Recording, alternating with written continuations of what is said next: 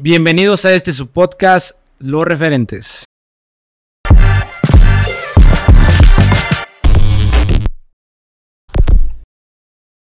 Este podcast es presentado por Eduardo Martínez. Nos acompañan los referentes de México y el mundo con experiencias de éxito y fracaso, momentos cumbre que los impulsó al punto donde hoy se encuentran. Pues qué excelente mañana de sábado. Eh, hoy estoy súper acompañado de, de, una linda amiga. Ya tiene un rato que, sé que va y viene, viene y va y por eso no, logramos conectar. De hecho estuvimos ahí tratando de, de, de concretar agenda. Eh, una mujer muy joven, eh, activista, estudiante de gobierno y economía. Larisa Rosas, ¿cómo estás? Bienvenida. Muy bien, gracias Lalo por tenerme el día de hoy. Estoy emocionada. Ya quería compartir este espacio con ustedes y pues nada, muchas gracias. ¿Cómo te fue? Sabemos que, bueno, me dijeron hace rato en cabina que venías de la Ciudad de México, que, que literal te dormiste en el autobús. ¿Cómo, cómo estuvo? No, pues me levanté muy tempranito para llegar acá. Este, me tuve que quedar allá en la ciudad por temas de trabajo y así tuve que subir y regresar, pero ya estoy aquí. Siempre me encanta regresar a Cuernavaca y pues no me lo pierdo. Ah, el gusto, el gusto de que estés aquí es mío. Estoy, estoy seguro que tienes mucho que platicar, ¿no? Eh, sé que tienes muchas aventuras. Yo veo, yo veo todo lo que compartes. Eh, pero a ver, ya estuvimos buscándote hace tiempo. ¿Cómo va tu agenda? ¿Cómo, cómo va tu arranque de, de, de, enero? El arranque de enero, la verdad es que estuvo caótico. Okay. Yo estábamos platicando antes de, de entrar. Empecé a trabajar en el Senado y la verdad es una dinámica distinta a los trabajos que había tenido, ¿no? Entonces, estar en la oficina y estar como siempre ante tanto estrés y así, normalmente estaba en consultoras o cosas muy planeadas, ¿no? Muy estructuradas con las líneas de tiempo, de, de entrega, de todo. Entonces, esto sí, sí me saca mucho de, de onda. Pero. Sí, o sea, ya habías adoptado como un mood. Un estilo de trabajo, sí, exacto. Claro. Aparte, nunca había tenido que ir presencialmente a una oficina tanto tiempo. Se me hace un concepto extraño, igual para que sea de una generación muy distinta. A ver, ¿cuánto tiempo vas? Ah, he estado ahorita yendo de tiempo completo, lunes a viernes y hasta un poquito más horas. Tiempo completo, 16 horas. 27 horas al día. es que la, es, la, es la dinámica de, de la institución. ¿no? Claro, sí, eso, eso es muy cierto, es la dinámica de la institución. Pero siento que igual mi generación como que no está tan acoplada a estas, a estas formalidades Dices, institucionales. dices tu generación y me hace sentir tan bien. no, si somos de la misma. obvio, obvio. Pero a ver, tu chamba, ¿qué más? Arranque año. Arranque año. ¿Traes planes, metas? Sí, sí traigo planes. Estoy buscando emprender con un grupo de amigas. Eh, estamos trabajando en eso. La verdad es que ya hemos tenido un pequeñito negocio. No, no le dimos, lo dejamos ahí morir, lo que pasa siempre. Pero definitivamente no quiero vivir tanto la vida Godín. La verdad, a mí me encanta estar afuera. O sea, me encanta estar de que arriba para abajo en los negocios y así. Y aparte, me encanta mucho la política. O sea, sí. Para este Porque, año. Porque, a ver, lo, lo que estás estudiando está súper interesante. Sí como para directamente ir a temas políticos a la vía Godín. Sí, exacto. Pero, pero digo, hay, hay, van pasando muchas cosas, ¿no? Sí. Conforme vayas creciendo, vas, seguro te vas a ir topando muchas oportunidades, opciones y, claro. y, y seguro te van a empezar a gustar más cosas. Sí, es, eso es muy cierto. Fíjate que cuando yo entré a la carrera, eh, me dijeron, pues está este plan de doble titulación, haz economía, ¿no? Me dan pavor las matemáticas, soy bien burra, la neta. Dije, bueno, pues si ya me van a dar clases, ni modo que no aprenda algo. Sí, ok, ¿no? Ya que estaba incluido, dije, órale, me aviento. Y, y, en el transcurso de la carrera había materias propias de gobierno que sí se me hacen muy interesantes. Llevamos, por ejemplo, psicología del poder, combate a la corrupción, ese tipo de cosas. Temas fuertes. Temas fuertes, sí, y muy necesarias. Y muy padres. Ya, ya la de economía la empecé a llevar, la empecé a entender, me encanta la economía. Nunca pensé que te iba a decir quisiera trabajar en el sector financiero, en el Banco de México. Sí, se pone bueno. Sí, se pone bueno, es interesantísimo. Estuve trabajando casi un año ahí en la Secretaría de Economía con un, con un muy buen amigo mío, un, un jefecito que le tengo mucho cariño.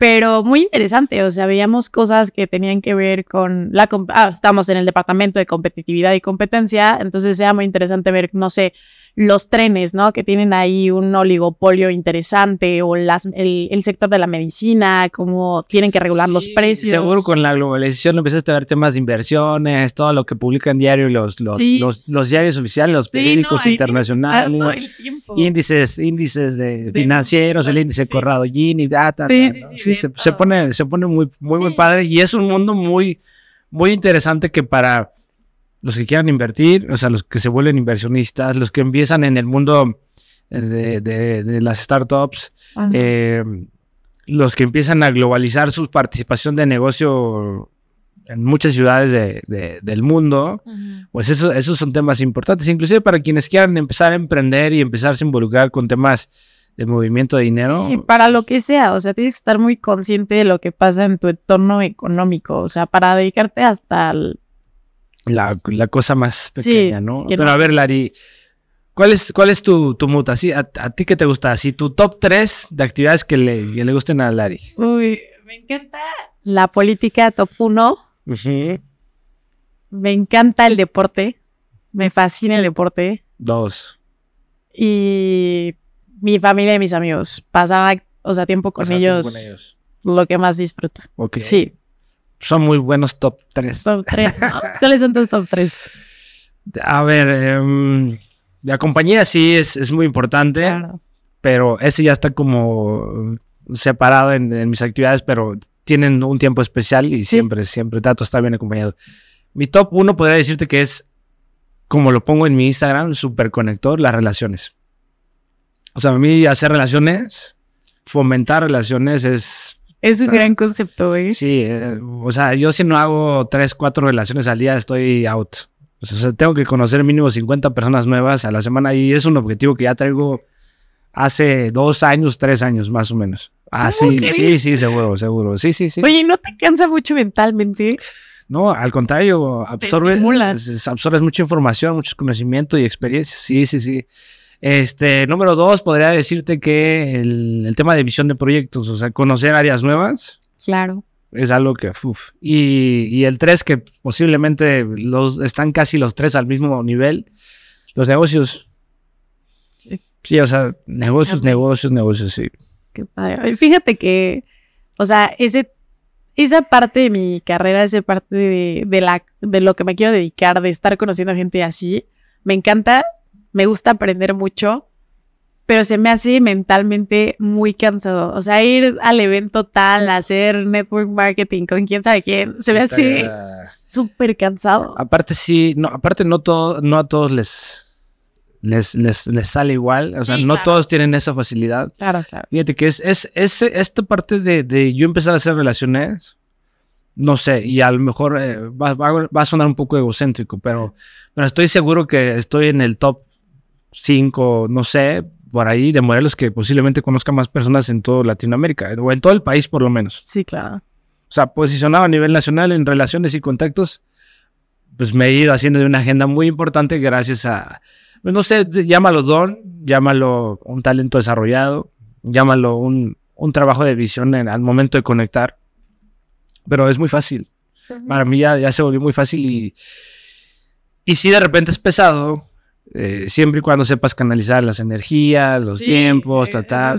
Yo veía por ahí en una charla que decía una chica, yo soy súper eh, introvertida, o sea, yo si estoy con gente, mi nivel de, mi, nivel de energía, mi nivel de estar se va hasta el, hasta el piso, ¿no? Yo al contrario, estoy con gente y me da, me da full también de repente tiene que ver un poquito con qué tipo de personas o en el momento, porque ahí sí le sales medio fastidiado, medio cargado, pero pues tratas de canalizarlo. Pero sí, el tema de super conectar con gente en diferentes industrias es algo que a mí es, es mi... Motivo. Sí, no, muy cañón. Ahorita, por ejemplo, me, me estoy metiendo al tema restaurantero y, y estoy con chef, con esto y aquello eh, eh, hace dos años era años de hace dos años era un año de estar con políticos, pero hace un año empecé a conocer un montón de youtubers, blogueros, tiktokeros y dije, órale, ¿no? Hace tres, cuatro meses empecé a conocer a presidentes y dueños de clubes de fútbol, eh, CEOs, fui con el CEO de Huawei, etcétera. Estuvimos ahí en la dinámica, pues avanzando en diferentes tipos de, industrias con diferentes tipos de, de personajes, pero bueno. A ver, Lari, poniéndole un poquito de pausa a, mis tres puntos. Está interesantísimo lo tuyo. Y, regresando a, la línea. Eh, a ver, sé, sé, bueno, ya nos, nos, queda claro que te encanta la política y el deporte. Estudias gobierno y economía, que mucho de, mucho de la mano y, creo que son materias muy, muy bonitas, muy importantes. Estás trabajando en el Senado de la República, tienes espíritu emprendedor. Pero, ¿qué te parece si me cuentas un poquito de, a ver, en dónde estaba Lari, en dónde está hoy y hacia dónde, hacia dónde van sus, sus pasos? Ok, mira, yo siempre he tenido la fortuna de estar muy guiada por, por mi familia. Mi familia estoy involucrando a mis amigos y mi papá. Mi papá desde chiquitas, a mi hermana y a mí nos trajo en campañas y así. Él trabajó en el sur del estado, en Zacatepec. Nosotros somos de Zacatepec. Muy bien. Y ahí eh, soy cañera. Qué padre, no sabía. Y ahí, ahí este, pues le tomé mucho amor a la política, ¿no? Es yo chiquitita, caminando por las calles de la mano de mi papá en el cierre de campaña, la gente vuelta loca. Pero lo, lo más bonito no era ese show que se hacía, era cuando la gente se le acercaba a mi papá y le decían, gracias. ¿no? Le decían tal un reconocimiento. Sí, y, le decían, Pavel, gracias por esto, gracias por aquello. O a veces voy yo por aparte ya, ya a Zacatepec a entregar las cosas, ¿no? De que hay los juguetes, o vamos al evento este, o vamos a apoyar a tal cosa, gestionar lo que sea. Y, y me da mucho orgullo y me da mucha felicidad cuando la gente me dice, ¿eres hija de Pavel? Qué padre, o sea, tu papá es esto, tu papá es aquello, o sea, eso me da... La hija más orgullosa. Sí, no, sí, un saludo a mi papá. Te quiero mucho.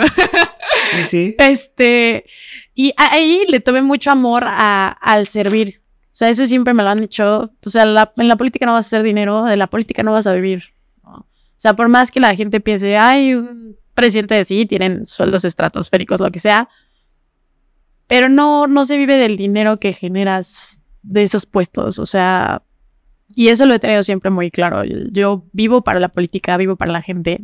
Y desde el principio, queriendo tomar como las decisiones de a dónde iba a elegir mi carrera, lo que sea, dije, pues, ¿qué hago? O sea, si mi pasión más grande y mi vocación es servir, pues puedo servir de todos lados, ¿no? Puedo ser doctora, puedo ser maestra, mis papás, mi papá es maestro, puedo ser lo que sea y, y dejar ahí una huella que, que impacte positivamente, no solo para México, yo, para las personas individuales. Claro, qué, bueno que lo estés viendo de esa forma, Lari. A ver, te quiero hacer una pregunta y después voy a regresar en el tema porque es algo que me interesa. Hoy, hoy día eh, empatas con la ideología política de tu papá.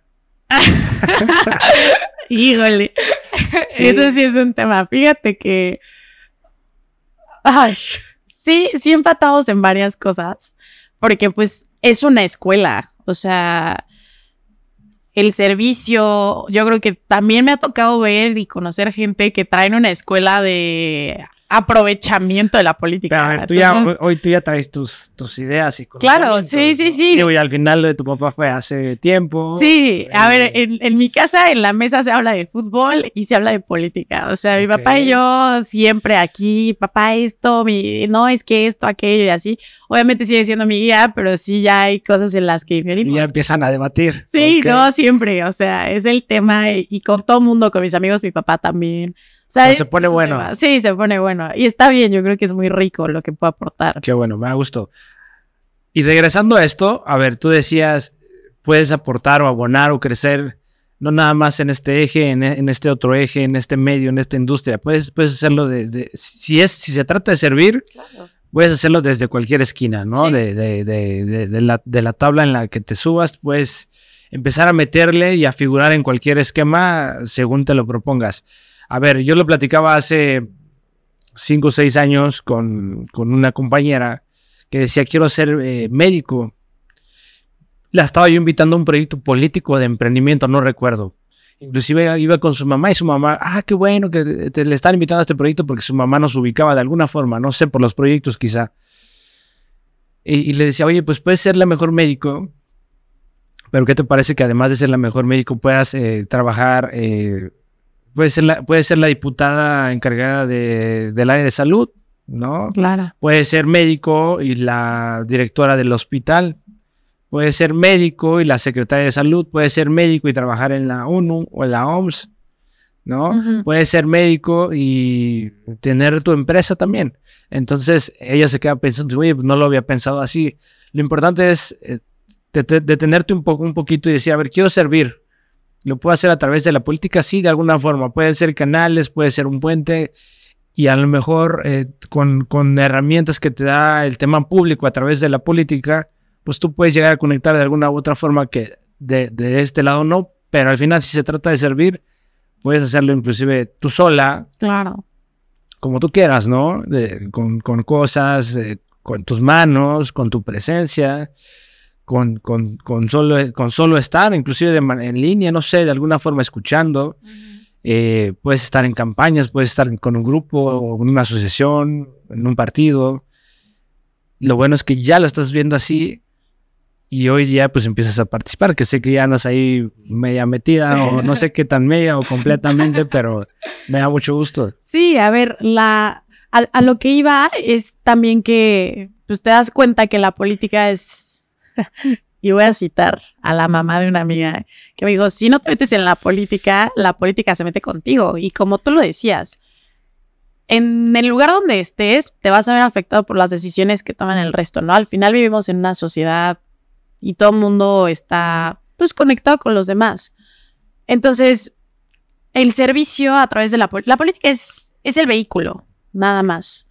Y, y si bien es cierto que me apasiona como lo, lo privado también, se me hace muy interesante esto, bueno, tú sabrás muchísimo más de los negocios y, y estar como atentos al emprendimiento y qué sigue y vamos a innovar y ahora cómo, cómo mejoramos esto y así, me interesa.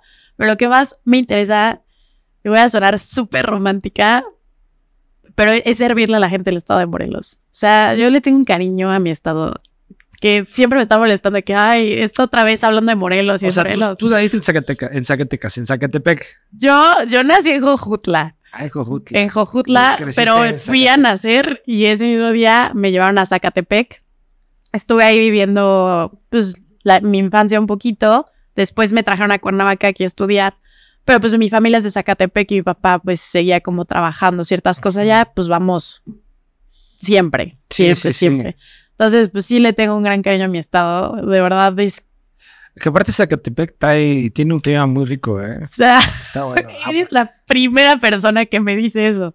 Es un serio? clima complicado, claro. A ver, O sea, hace, hace calor, pero está bueno. los veranos, yo me acuerdo, verano así, echada en cama de mi abuelita. 38, 40. ¿no? No, no, no, 43 grados, o sea, sudando, co- comes, sudas y duermes y te bañas. y ya, así son los veranos. Pero cuando no estás aclimatado, ya la gente de Zacatepec está muy acostumbrada, muy. Pero bueno, a lo mejor yo digo está rico porque no estoy allá todos los días, sí, ¿no? claro. Porque voy, voy de vez en cuando y... Y el calorcito, y si estás comiendo y echando en el pues así está, a muy gusto. bueno, Sí, sí, sí, claro. me gusta. Muy bien, a ver. Ya, ya, ya has avanzado en temas políticos, eh, en temas eh, sociales, eh, sigues estudiando, sigues metiéndole a, materia. Eh, ¿Qué quisieras hoy como compromiso contigo empezar a, a activarte este año? Tengo unos compromisos a corto plazo. Yo creo que mi compromiso principal ahorita es hacerme una crack en mi trabajo, porque honestamente, como te decía, el trabajo de oficina no es algo que yo entiendo mucho y quiero, quiero volverme experta en eso. O sea, quiero que ella sabe cómo se Sí, o sea, no, no te gusta estar en la, en la oficina así 100%. Sí me gusta, obviamente, O sea, pero... ¿Te gusta la vida Godín o no? ¿Sabes qué? No me gusta no saber cómo se hacen las cosas. O sea, no me gusta ser novata. Eso me, me molesta, me, me prende algo en la cabeza. Pero es parte del proceso. claro, claro que es parte del proceso. Y me cuesta decir, Larisa, disfrútalo, ¿no? También puedes aprender, también tienes que darte paciencia. Pero sí, o sea, creo que me prende una chispa de ambición y decir, Sí, sí. dale, Lari. O sea, O sea, está bien esa parte de... Es un poco de ambición y de que se quiere avanzar, pero sí relájate. sí, sí, yo soy, yo soy muy intensa con eso. O sea, yo siento que algo me sale mal y digo, ya, Sí, porque no, no, no vas a llegar hoy al, cuarto ABC claro. y tener todo el contexto. Sí, obviamente, obviamente. Y es algo que tengo que trabajar, soy muy desesperada. Esa yo creo que es una de mis metas ahorita a corto plazo. Y este año... La paciencia. La, la Sí, la paciencia conmigo es... porque te quieres comer todo y, sí. Sí, siempre, siempre ha sido toda la vida. Que es la famosa curva de aprendizaje, esa curva de dos a tres meses es caótica para cuando empiezas en una compañía, cuando empiezas... Sí. Es que es toda una experiencia. Normalmente es, es, selectivo. Puedo tener mucha paciencia, por ejemplo, en el deporte, ¿no? O sea, ser el novato de los novatos, digo, me alienta, me hace sentir tranquila. En el deporte lo disfruto mucho. Apenas empecé a hacer powerlifting, no tiene mucho. Competí apenas en el selectivo de la Ciudad de México, del Estado de México, pero llegué con dos semanas de entrenamiento, o sea, una tontería, ¿verdad? Sí, sí. y, eso lo disfruté, dije, wow, hay gente muy buena que hace este deporte. Sí, porque al vas, a ver, vas switchando cosas nuevas, te vas retando. Es, es, es, un tema de, de, adrenalina y de, de, que tu cabeza vaya probando situaciones nuevas. Te estimule. Y eso lo viví muy bien, pero esta parte específica del trabajo se me hace muy frustrante. Dijo, uy, me cuesta, pero a, eso le voy a ¿Oficina como tal te gusta? Sí, sí, sí. ¿O, eres más mood, eh, lo operativo? Este, a ver, justo la parte de mm, administrativo no es algo que me toque mucho ver a mí. Eh, somos un equipo pequeño, somos un equipo muy joven. La persona, bueno, está nuestro jefe más directo, que él ya es una persona con experiencia, pero el grupo de asesores somos personas muy jóvenes. Yo soy la más chiquita. y pues eso trae una consecuencia, ¿no? Una dinámica distinta a las oficinas, no sé, de cualquier otro partido que ya son más grandes. Claro. Entonces, estar en la oficina sí es un ambiente distinto al que se vive en otras oficinas pero yo sí soy más de estarme moviendo, de estar, o sea, soy, soy muy hiperactiva. O sea, te toca la parte de estar, o sea, tú sugieres cuando hay, cuando hay eventos que te den. A mí me, me, toca la parte de información, o sea, yo tengo como que ver por la parte de los datos, de la economía, como esa visión. Pero también en la parte administrativa, pues todos fungimos, ¿no? Al final somos un equipo y pues nuestro trabajo es que esto funcione. Y, esa parte administrativa es la que nomás no me entra en la cabeza. O sea, como el oficio. O sea, si, o sea, si llegas a, ese punto de tengo que hacer la parte administrativa y llegas así como de. Ahorita, en este momento, sí. ¿Sabes por qué? Soy muy disléxica. Muy, muy disléxica. Entonces, cuando estoy escribiendo algo, mi, mi cabeza va como a 300 kilómetros y mis dedos no tanto. Entonces, luego leo lo que escribí y digo, ¿qué es esto? O sea y eso me afecta mucho ahorita, tipo, en lo técnico, de que, ay, tienes mil dislexia. A, ver, yo sé que, que, que, eres muy matada, o sea, súper volcajolí, pero a ver. De, e, eres de, de, plantarte, o sea, estás en, la, en, tu, en tu chamba y eres de, te sientas y te metes al tema, o o procrastinas. Sí, no, obviamente.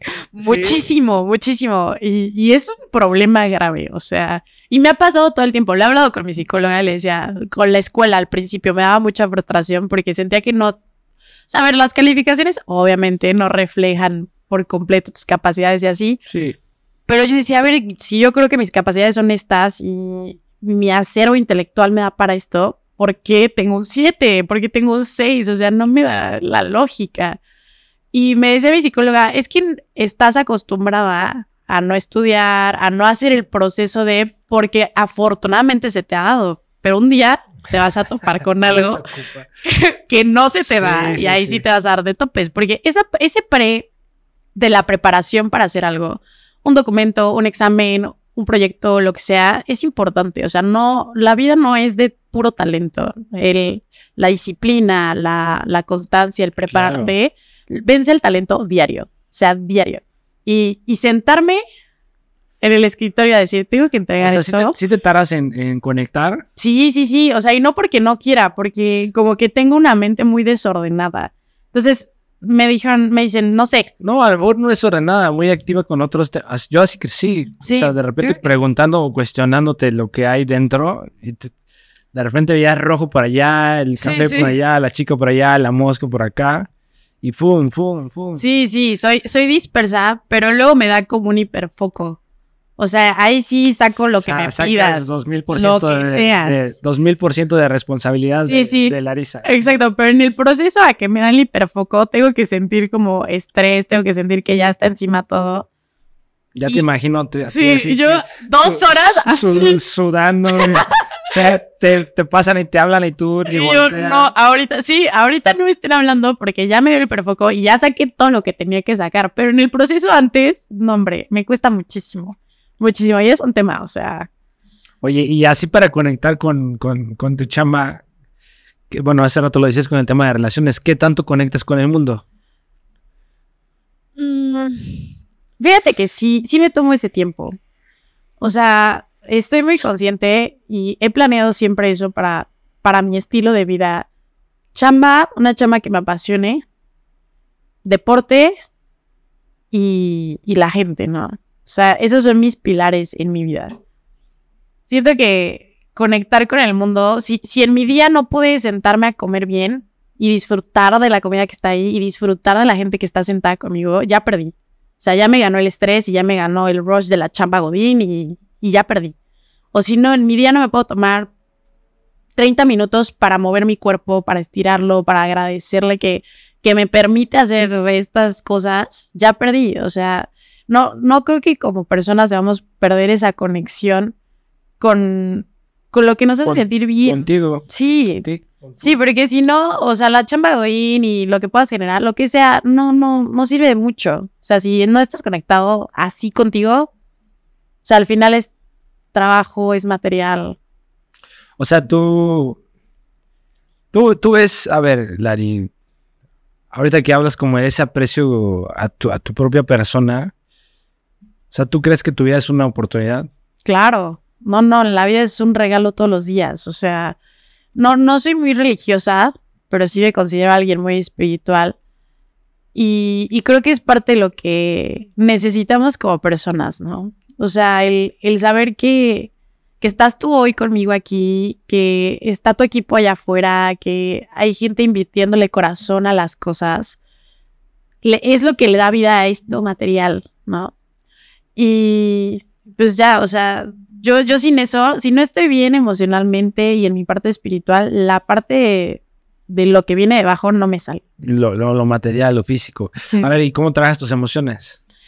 Pues con mucha terapia. no, creo que afortunadamente la inteligencia emocional es la que más tengo desarrollada, yo creo. Y pues nada, o sea, hay que estar muy activos, siempre como conscientes de qué estás sintiendo, porque, y, a veces no, o sea, a veces también se trata de, uy, quiero estar enojado, quiero estar enojado contigo, quiero mentarte la madre, o sea, también se vale permitirte sentir como ser humano, ¿no? Las emociones te duran unos minutos y después ya puedes, no quiero decir intelectualizarlas porque ese tampoco es el punto, pero ya puedes dar un paso atrás y decir, ah, me comporté así por ciertas cosas, me comporté así porque traigo este, esta carga, este trauma de la infancia. ¿Sabes qué? Yo, te, escucho, te escucho. Este, justo creo, como no había trabajado en un ambiente de oficina, se me hace muy extraño el concepto de, de que cuando estás en un espacio de trabajo con otras personas, pues obviamente te enfrentas a a sus propios traumas, a sus propios, o sea, tienes que lidiar con eso todo el No, pues es, van y encierran en un cuarto a todo, todo tipo de personalidad. un chorro de chamba, pues saber a cuánto a punto de explosión, sí, claro. Sí, y, y es difícil, o sea, siento que nuestras generaciones pueden manejar de una forma muy distinta ese ambiente a la que podía ser antes, pero también traemos nuestros yo creo, que, yo creo que sí en, un porcentaje, pero también en un porcentaje yo creo que mayor, mayor la generación hoy es todo está a punto de explosión.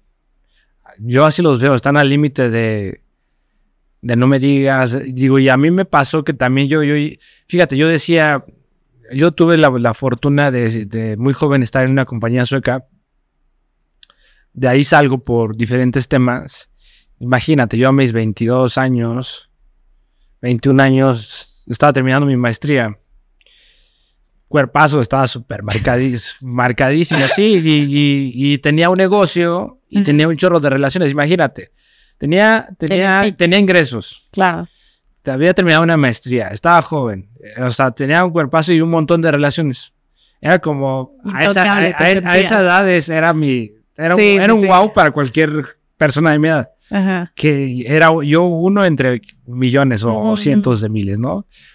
Con, con esas especificaciones. Yo dije, a mí no me va a pasar. Me daban consejos papás, amigos, familia. a mí no me va a pasar, yo voy a encontrar negocio, yo voy a encontrar chamba, este, todo va a funcionar perfecto, la vida se me va a abrir el camino, ¿no? O sea, estar locos, ¿no? Lo que dicen, ta, ta, ta. ¿Y cuál? De repente te encuentras en Morelos, Puebla, Veracruz, Monterrey, viajaste, este X, y no terminaba de conectar. Porque, porque pensamos que, que el mundo, eh, la situación es la vida y otros círculos corren al mismo tiempo o avanzan al mismo tiempo que tú o están esperándote nada más para que tú llegues con tus cosas y digas, ok, ya estoy aquí, ya llegué, ya, ¿no? Sí.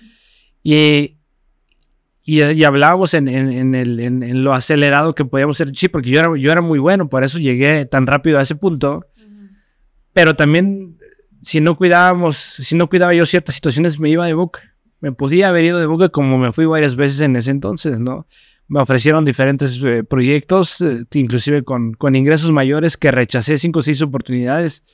Después no, no encontré en más de 100 oportunidades eh, lo que yo buscaba y bueno, eh, a lo que voy con esto es, si hablamos de generaciones por, por edades, creo que sí tienen la, la, ventaja de, a ver, traes toda la información en, en la bolsa de tu pantalón, ¿no? En, en un aparato en tu mano.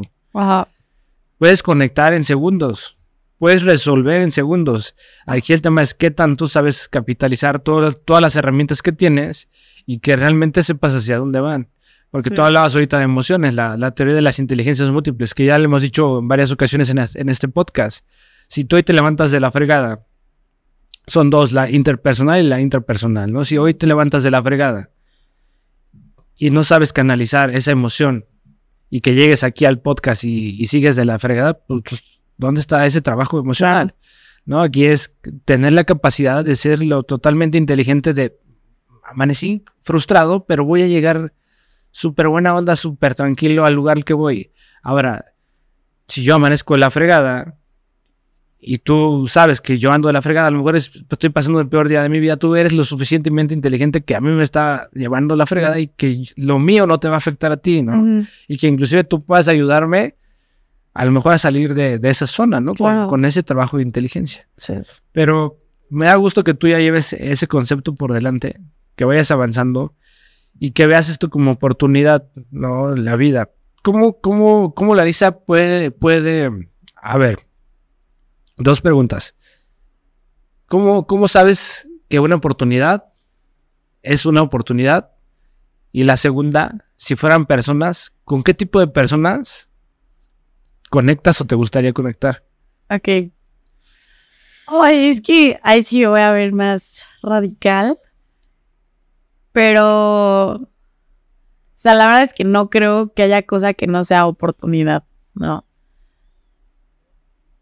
Te puedes topar decisiones, bien lo decías tú, ¿no? Rechacé eh, ofertas importantes, monetarias, y después me encontré con que no tenía ninguna oferta.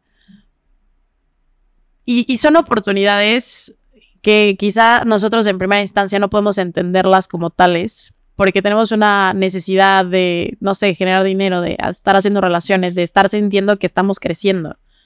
Pero en el largo plazo, pues te enseñan algo, te enseñan paciencia, te enseñan de otras virtudes que son importantes para el desarrollo de, tu persona. No... ¿Crees en Dios? Sí, sí, creo. Sí, bueno, pues yo no creo que, no, yo no creo en Dios, pero, pero lo voy a usar así no creo que Dios ponga cosas en nuestro camino que no estemos preparados para atender nunca, ¿no? O sea, hay mucha sabiduría en lo que entra con, en nuestras vidas y confío plenamente en eso. O sea, así vivo, eso, eso sí es muy cierto, así vivo. O sea, si el día de mañana, ahorita me marca mi jefa y me dice, ¿sabes qué? Bye, pues no me va a morir un beso. O sea, me explico, no, no, va, no va a suceder algo tan extraordinario y tan preocupante. O sea, tú crees más en acción, consecuencia y esa consecuencia trae algo posterior. Sí, tiene que traer algo. Y, y, si no lo veo, se lo tengo que encontrar. O sea, y, y, sobre las personas, fíjate que sí soy bastante selectiva con, con la gente que me rodea. Pero para todo hay gente. Hay gente con la que vas a disfrutar mucho la fiesta. Hay gente con la que no disfrutas la fiesta, pero son un gran, una gran mancuerna para chambear. Hay gente que sirve para todo, o sea, en, tu estilo de vida. Creo que no, no te puedo decir como, ah, yo solo busco gente preparada intelectualmente, pues porque no, no. Mi grupo de amigos es mi mismo grupo de amigos desde que yo estoy en el kinder, imagínate. ¿Cómo crees? Somos los mismos. O sea, obviamente cuando en la primaria que fueron entrando. Pero a ver, el tema de las oportunidades con la gente iba, iba más a este. A ver si. A ver, porque también, no, no, y, no sé si a lo mejor te, engañes en esta parte o, o a lo mejor no lo, a lo mejor ahorita en mi pregunta no lo leíste así. A ver, a ver, no, no creo que permitas que entren 20 tóxicos a tu vida. Ah, no, por supuesto que no, o sea, le vas calando y así, pero es que también creo pues el que permite entrada eres tú, ¿no? O sea, puede haber gente toxiquilla por ahí. eso es a lo que, esa es la pregunta. ¿A ah. quiénes permites que entren? O sea, puede haber gente toxiquilla por ahí que esté dentro de mi círculo así. Pero sí hay que ser muy selectivo. O sea, tú mismo te das cuenta que para ciertas cosas esas personas no te van a aportar mucho, no te van a hacer crecer. O, o gente con la que compartes el círculo de amigos que no comparte tus valores. O sea, yo creo que las relaciones con las personas las construyes como si construyeras una casa, ¿no? Están los cimientos, que son, es lo más importante, son los valores y así.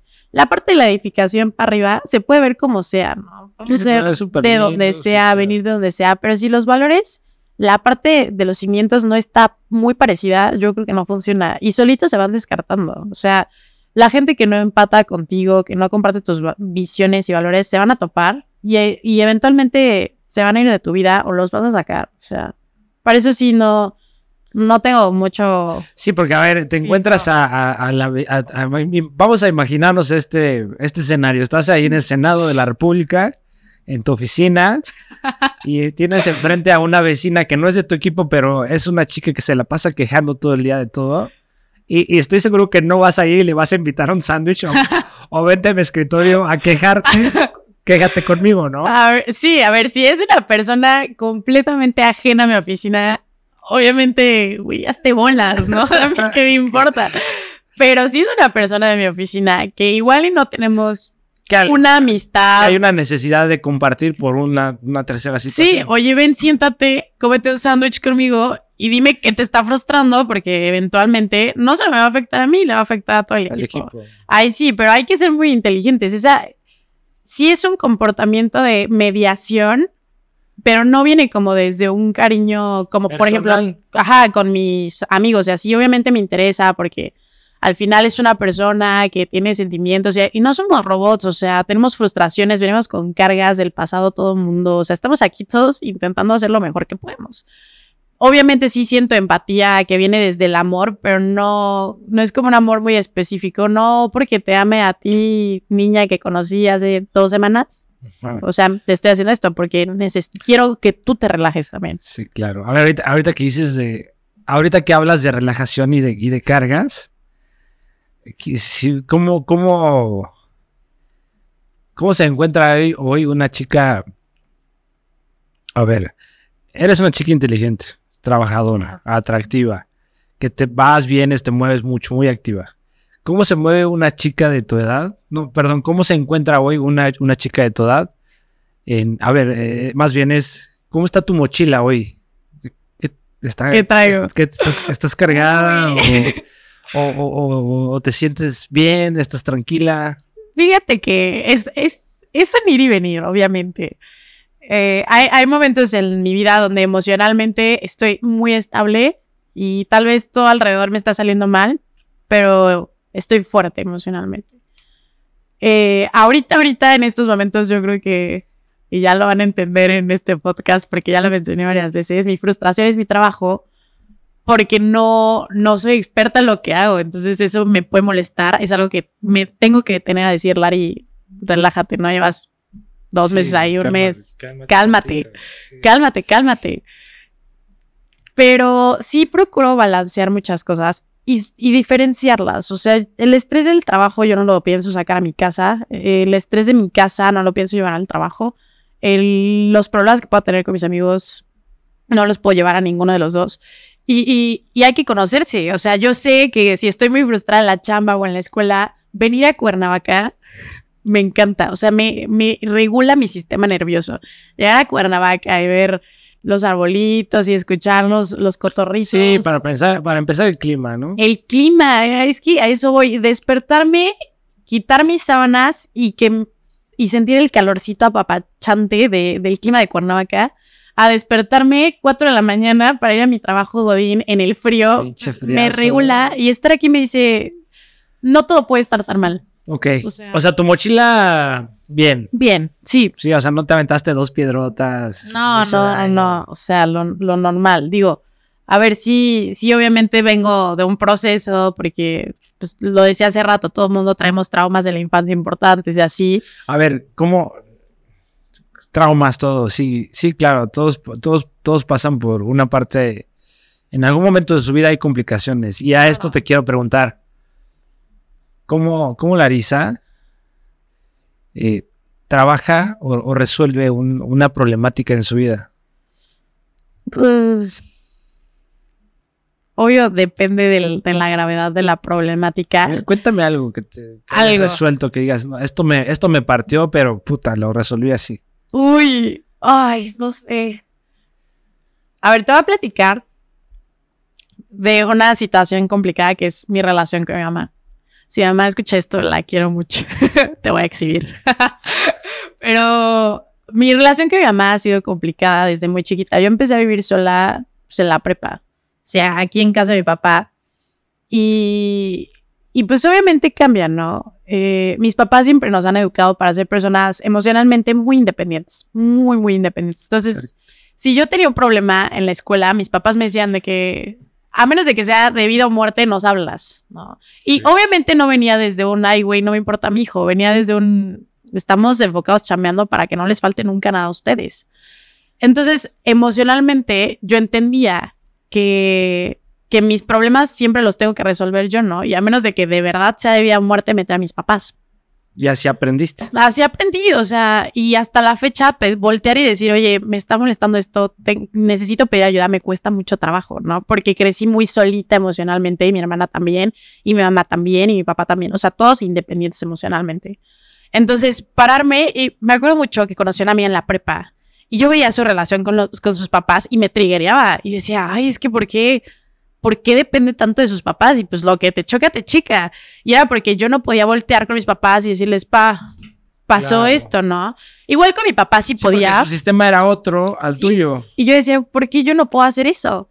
Entonces, detenerme y decir, a ver, Lari, traes esto, desentenderme otra vez, desaprender a, a pedir, de, de, esto de pedir ayuda, es un proceso difícil, ¿no? Pero creo que justo yo soy mucho que para resolverme tengo como que aislar un poco, de, dejarme sentir las emociones y ya entonces, ok. Te pones a pensar. Sí, ya resuelvo, ¿no? Pero ese es mi proceso, o sea, déjenme en paz, no, no se acerquen. O sea, es mi esfera como de, de seguridad. Entonces, no me gusta. O sea, cuando, entras en conflicto y que estás emocionalmente a lo mejor en un mood muy extraño, vamos a ponerlo así, si, le, si les dicen, a ver, aguántenme tantito, denme denme metros para respirar y minutos para pasar esto. No, y, o sea, si es un conflicto directo con, con alguien, ahí se me prende un chip muy, muy de intelectualizar lo que está pasando. No, no, para, justo no, ojalá. Estaría muy allá. A veces dan ganas. A veces sí dan ganas, pero no, o sea, justo digo, a ver, esta persona está viviendo estas frustraciones en su cabeza no le voy a meter más frustraciones porque si yo me frustro y ella se frustra o él se frustra, pues no. O sea, pero si lo comunica, si lo metes, si, lo pones sobre la mesa. Primero lo medio, o sea, digo, ok. Tú, sí, yo, yo con ellos, o sea, no les digo como, oye, a ver qué está pasando. Relájate tantito, vamos a seguir platicando y así. Entonces, a ver, pasó esto, ¿por qué te sientes así? ¿Por qué reaccionas así? Ok, tal, tal, tal, bueno. tu reacción, entonces a mí me hace sentir esto. O sea, ya después sí lo hablo, pero en la situación así de contacto, prefiero mediar las cosas antes de irme a los trancazos porque no me gusta. O sea, No sí. Está padre. No, no, bueno, sí, no creo que esté padre, pero no, no ha sido mi estilo nunca. Tampoco. ¿Y con tu mamá qué pasó? Pues yo creo que con mi mamá, justo creo que le tuve como mucho resentimiento un tiempo. Porque justo yo dije, güey, pues sí crecí muy solita, ¿no? Y a mis papás les tocaba acompañarme emocionalmente en, en la vida. Pues, ¿por qué no, no? Y sobre todo porque mi mamá, mi mamá tuvo cáncer y. Ay, ya la voy a exhibir. tuvo cáncer de mamá y aparte en ese proceso se divorció. Entonces, yo me acuerdo También la pasó. la pasó muy mal, por supuesto. Y yo me acuerdo que a esa edad yo estaba chiquita, todavía estaba en la secundaria. Yo decía, güey, estás viendo, no, no solo la estaba viendo como mi mamá, la estaba viendo como una mujer que estaba sufriendo, ¿no? Entonces, justo empecé a ser demasiado empática con mi mamá y dejé mis necesidades de niña a un lado por, por atender eso con mi mamá, con sus emociones. Entonces, eventualmente dije, güey, pues dejé mucho de lado por priorizar otras cosas como si fuera una adulta cuando no lo soy, o bueno, cuando no lo era. Entonces, esa carencia Pero ya lo emocional- empezabas a entender. Sí, ya lo empecé a entender, obviamente. Empecé a ir mucho al psicólogo, por supuesto, porque no podía hacerlo sola. O sea, yo me di cuenta que, que sí tenía este rencor porque empecé a vivir sola, pues porque estaba, entre comillas, estaba viviendo en casa de mi Sí, papá. por ese vaivén de situaciones. Sí, sí, y mi mamá estaba en su casa. Y yo me acuerdo que mi mamá me buscaba. Bueno, más bien, cuando me empezó a buscar, estuvimos como un año sin, sin hablar nada. O sea, yo dije, bye, ¿no? Y mi mamá también tenía como cosas que arreglar, porque antes de ser mamá es una persona, ¿no?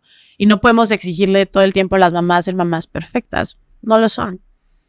Y, y me acuerdo cuando volví a hablar con mi mamá, la veía y me daba mucho enojo, o sea, y no quería hablar con ella. Y, y me decía, Lari, tú quieres conservar esta relación porque ya me había sentado a meditarlo.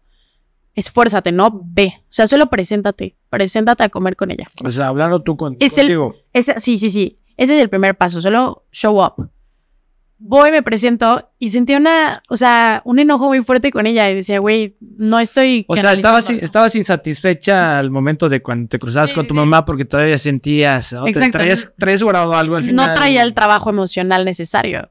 Y ya ahí empecé a ir al psicólogo y ay, pues tengo este problema, lo quiero resolver. Y fueron saliendo, obviamente, otros problemas, ¿no? Otros traumas de la infancia que tienes que resolver.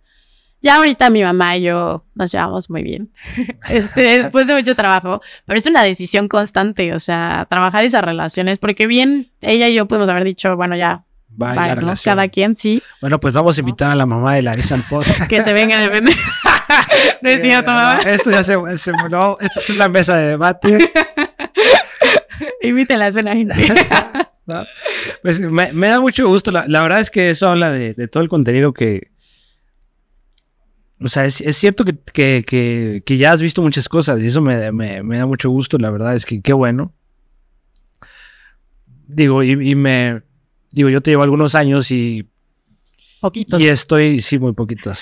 La verdad es que no tantos. Tan, está bien, no exageres. Em, yo también crecí así como tú en, en situaciones muy joven, con situaciones muy drásticas, pero justo lo que, lo que viví me llevaron a des- en, en tiempo cercano y al, y al- y al mismo tiempo y después a evolucionar rápidamente, muy rápido. Sí tuve que dejar de vivir situaciones que posiblemente yo decía, oye, ¿por qué estoy haciendo esto yo? ¿no? Eh, yo similar tengo ese, esa, esa parte con la familia de, a ver, ¿por qué en la familia no abrieron empresas? ¿Por qué no participaron en la política? ¿Por qué no esto? Pero posiblemente si lo hubieran hecho, no sé en dónde estaría yo o qué tipo de persona sería yo. Y al final, a ver, uno viene, uno viene al mundo con, con cier- cierto tipo de cualidades, bendiciones, o, o viene en un paquete o en un combo, en un mix de situaciones. Imagínate que todos fuéramos igual, que todo fuera lo mismo, No se da. sería flat, ¿no? Fíjate, yo una vez platicando con una amiga de Guadalajara a distancia, le estábamos hablando un poquito de la muerte, ¿no?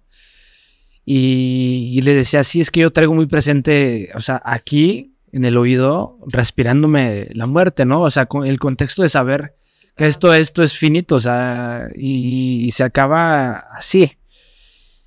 Y, y, le decía, oye, ¿por qué no te gustaría vivir para siempre? Y ella me contestó, no, qué aburrido. Qué feo, ¿no? Qué feo que, que, las cosas no tuvieran un final. Porque si no, ¿cómo, cómo vivirías? Todo, todo, o sea, ponle tu, la universidad. Imagínate que tu universidad fuera para siempre. O sea, aparte de frustrante, sería aburrido, sería...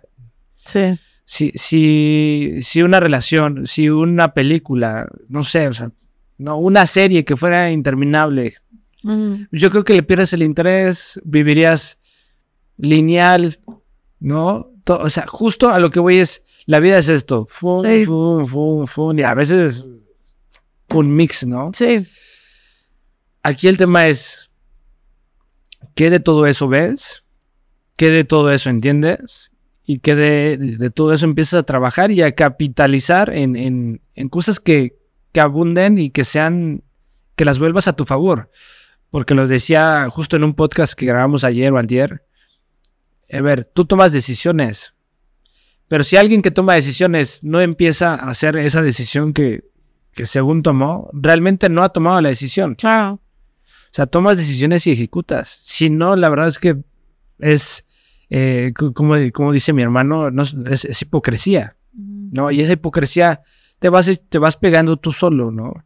Eh, es, como, es como el reto físico, ¿no? Yo, yo hoy, 2024 es, este año es, un, es una disculpa a mi cuerpo, ¿no? Es, te dejé y eres el más importante, así tu mente, tu corazón, tu persona completa. Y lo mismo con las relaciones, ¿no? Hay, las relaciones se tienen que trabajar, ¿cierto o no, Clary? Sí, siempre. O sea, y son constantes, no... Si, si quieres a alguien, te vas a pelear, lo vas a trabajar. O sea, si no, pues no, no tienes relaciones y ya. Exacto. Aparte que somos un mundo en el que debemos estar conectados, somos un mundo de atención. Y hablando un poquito de relaciones, yo, yo veo mucho esto de hay que conectar siempre, hay que conectar con todos. Hablaba de no, no, no sé si todos tengan algo que aportar, seguramente sí algo que compartir, pero no sé qué tanto sume a tu vida y más en el momento en el que te encuentras. Yo creé una, una asociación que posiblemente esa asociación se volvió pues, de, las más de la principal o, la número uno de Morelos a nivel nacional en posicionamiento de temas de activismo social, que su base es compartir y la esencia de cómo vemos el mundo a través de esas asociaciones. Si hoy tú tienes un aprendizaje, Lari, y no lo compartes, ¿cuál sería la esencia de haber aprendido eso? ¿Cuál sería lo importante de la, vida de Lari, el tener todas estas, experiencias, el ser una crack en su inteligencia emocional? Si de repente en una ecuación ves a 20 discutiendo y te valen queso, ¿no? Pero bueno, esto en, esto en ecuación en sentido de lo que dices y ya veremos si tu mamá viene Pero, a ver, saliéndome un poquito de las oportunidades y, de cómo resuelves la problemática. Hoy, hoy tú ya encontraste un punto de felicidad. Vas trabajando el éxito. ¿Cómo vas en esa línea? A ver, yo creo que. O sea, siento que la felicidad es como una capa que te recubre. O sea, no todo el tiempo como que la ves, pero puede estar todo el tiempo ahí. O sea, no porque hoy haya tenido un pésimo día en el trabajo o haya llegado tardísimo al podcast porque había tráfico. Nadie lo iba a decir. Perdonen. ok. Ajá. O sea, no porque haya vivido estas emociones en este momento o por un periodo más largo, significa que no estoy siendo feliz, ¿no? Que no estoy siendo plena. O sea, igual y que me estoy encontrando con... A ver, un mal día no es una mala vida. No, exacto, exacto. O sea, yo, yo me considero una persona muy feliz. O sea, en general, incluso ahorita que traigo unas frustraciones, lo que sea, es, que ese es, el poder del trabajo de tu, inteligencia emocional. Sí. E, ese es el poder del entendimiento, de este nivel de conciencia, del trabajo de tu, desarrollo de, conocimientos y de trabajar tu paz. ¿Por qué? Porque, a ver, un día no, un, un mal día no es una mala vida. Claro. Una mala persona o una mala relación no significa que tus relaciones de toda tu vida ya se acabaron. Sí. ¿no? ¿Cómo, ¿Cómo logras conectar con todo eso? Pero bueno, a ver, ¿Estás feliz? Sí, estoy, estoy muy feliz. O sea, a pesar de que me frustre ahorita la chamba, voy feliz a la chamba porque tengo trabajo y porque tengo un trabajo que me encanta y porque el equipo que tengo es brillante y porque mil cosas. A Cuernavaca, ¿no? Tengo que subir, tengo la, la gratitud de saber que tengo la capacidad de desplazarme y venir a Cuernavaca y llegar y en mi casa y estar allá y hay gente que me recibe y aquí están mis amigos cuidándome. O sea, hay, hay mucho que agradecer en el día a día. Fíjate que por ahí escuché a un buen amigo decía, yo me quejaba de todo y yo me la pasaba triste y me la pasaba exigiendo más hasta que un día me encontré a un niño y eso porque él no estaba a gusto con él. Hasta que un día se encontró a un niño que, que le dijo, de grande quiero ser como tú. Y entonces entendió de, ok, yo estoy buscando más y no estoy viendo lo que, lo que soy y lo que tengo, ¿no? Eh, o, hay una frase, ¿no? De, yo pensaba que era pobre por no tener zapatos hasta que me encontré a una persona que no tenía pies. Sí, eso es muy cierto. Entonces, es, parece mágico, ¿no? O sea, ¿cómo, cómo entiendes este, estos contextos y cómo vives? Sí. Si, si hoy tú pudieras decirle algo a Lari de, de ese entonces cuando estabas con esos conflictos con tu mamá, y ya seguro estás, a lo mejor no estás todavía en el punto que quisieras, pero eso es la vida también, Lari.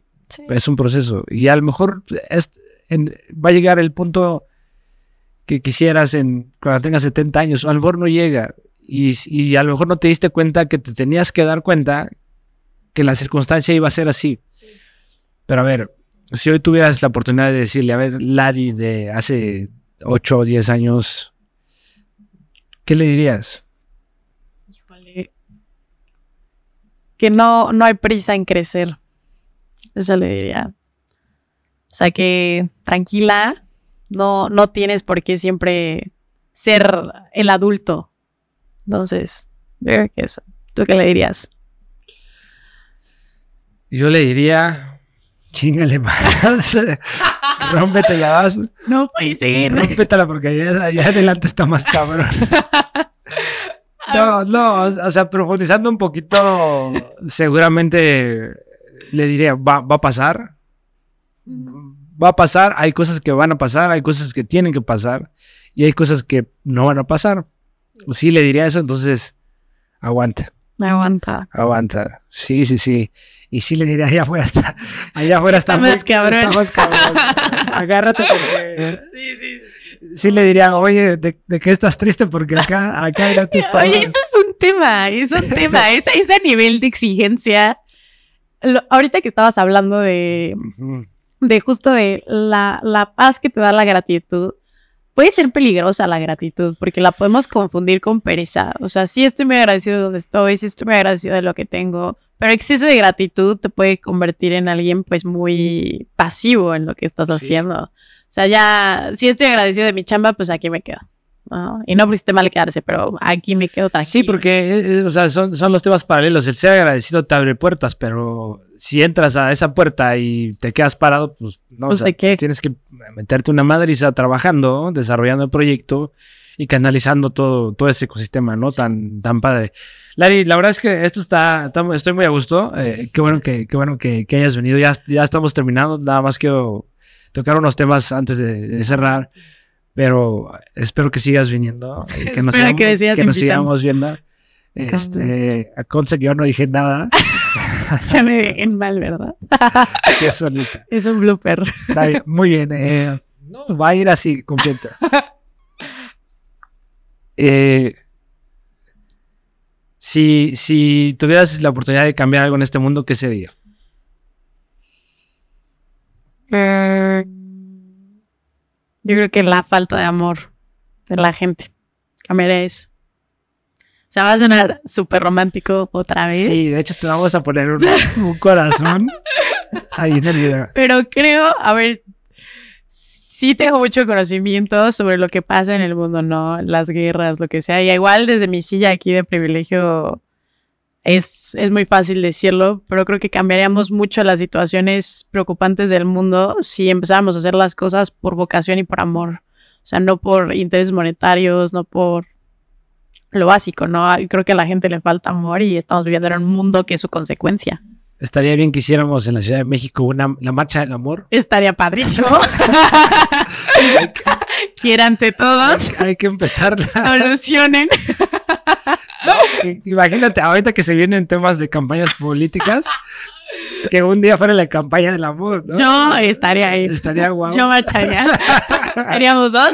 Estaríamos al, frente, ¿no?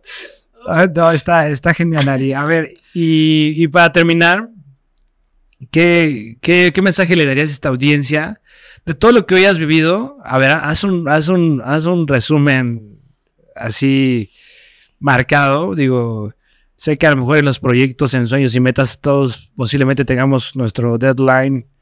Y, y bueno, pero tú ya has vivido de alguna forma, eh, traes muchas experiencias, nos queda, nos queda muy, muy claro a modo de recomendación, de, sugerencia, ¿no? Quizá no un consejo, yo sugiero esto. A lo mejor no les digas por dónde sí, pero posiblemente por dónde no. ¿Qué, qué puedes compartir? Yo compartiría que hay que tener mucha paciencia con nosotros mismos. Solemos darle mucho crédito a la gente que nos rodea y está bien, pero la persona a la que más le debemos ese cariño es a nosotros. O sea, estar en ese mood de siempre resolver, generar, monetizar, lo que sea, nos está calcomiendo la cabeza y nos pone en situaciones emocionales de mucho estrés y sobre todo de mucha creación de conflictos con otras personas.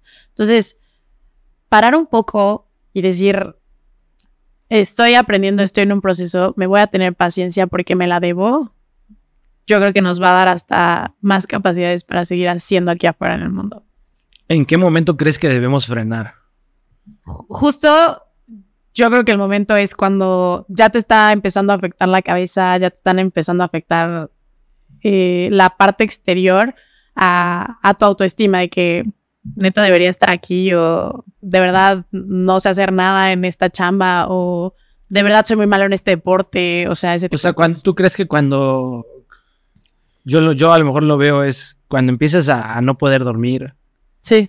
Cuando empiezas a dudar, cuando ya empiezas a quejarte de algunas situaciones, es porque algo en el programa, algo dentro del sistema ya está fallando, ¿no? Sí, ahí, ahí te tienes que parar y decir, ok, o sea, si necesito cerrar puertas y sentarme a verme a mí y qué me está sucediendo, lo tengo que hacer porque entonces no vas a poder avanzar a ningún lado. Que ahora es muy importante, por ejemplo, lo que a ti te pasa. Estás trabajando y a lo mejor dices, pues no estoy a gusto, pero tampoco a disgusto. Y aunque estuviera con, problemática en el tema, saber que, y eso le pasa mucho a los jóvenes. A ver, entran a una chamba y, híjole, no estoy a gusto. Entro a otra y, híjole, no estoy a gusto. Ay, pues tienes que entender. Y aparte en el trabajo, por eso es trabajo, por, por eso se llama trabajo, ¿no? Porque, cuesta, porque cuesta trabajo, ¿no? Pero eso en, relaciones, ¿no? A ver, si, si vas a tener un novio y una novia, dices, pues no me va a checar al 100 y eso debes estar consciente. Obviamente, sí. Tu papá, o sea, tu mamá, y hablaba yo apenas con mis papás de, esos temas. A ver, hay cosas que, pues, sí, no, no, no, hay, hay situaciones como, como tu casa, tus papás, tu familia, que tú no eliges, ¿no? Y a lo mejor uno, a veces, a ver, hay una frase, dice, uno no tiene la vida, a veces no, uno no tiene la vida que quiere, a veces tiene uno la vida que le toca. Pero sobre eso tú puedes empezar a entender que, ok, a ver, esta fiesta es así, es color azul, aunque, aunque a mí me guste el morado, pero pues no es mi fiesta. Y me tengo que acomodar y me tengo que ajustar, ¿no? Eh, el evento es así, me hubiera gustado así, pero no era mi área, ¿no? La administración de mi universidad está de la patada porque se tardan un montón en darme mis trámites, pero pues no, no es mi universidad. Digo, sí, Puedo, sí puedo, ¿qué puedo yo hacer? Pues sí levantar mi queja. Lo que ya no puedo hacer es cambiar la estructura de algo que a lo mejor no me, no me, no me compete, ¿no? Sí, lo que, lo que te toca y lo que puedes. Exacto. Pues, Lari, qué gusto que estés aquí. Eh, a ver qué, qué, qué, se arma más adelante. Este, vente, vente con, con tu team. Eh, seguro nos vamos a estar viendo. Muchas gracias. Muchas gracias a ti y a todo tu equipo también. Este es su podcast Los Referentes.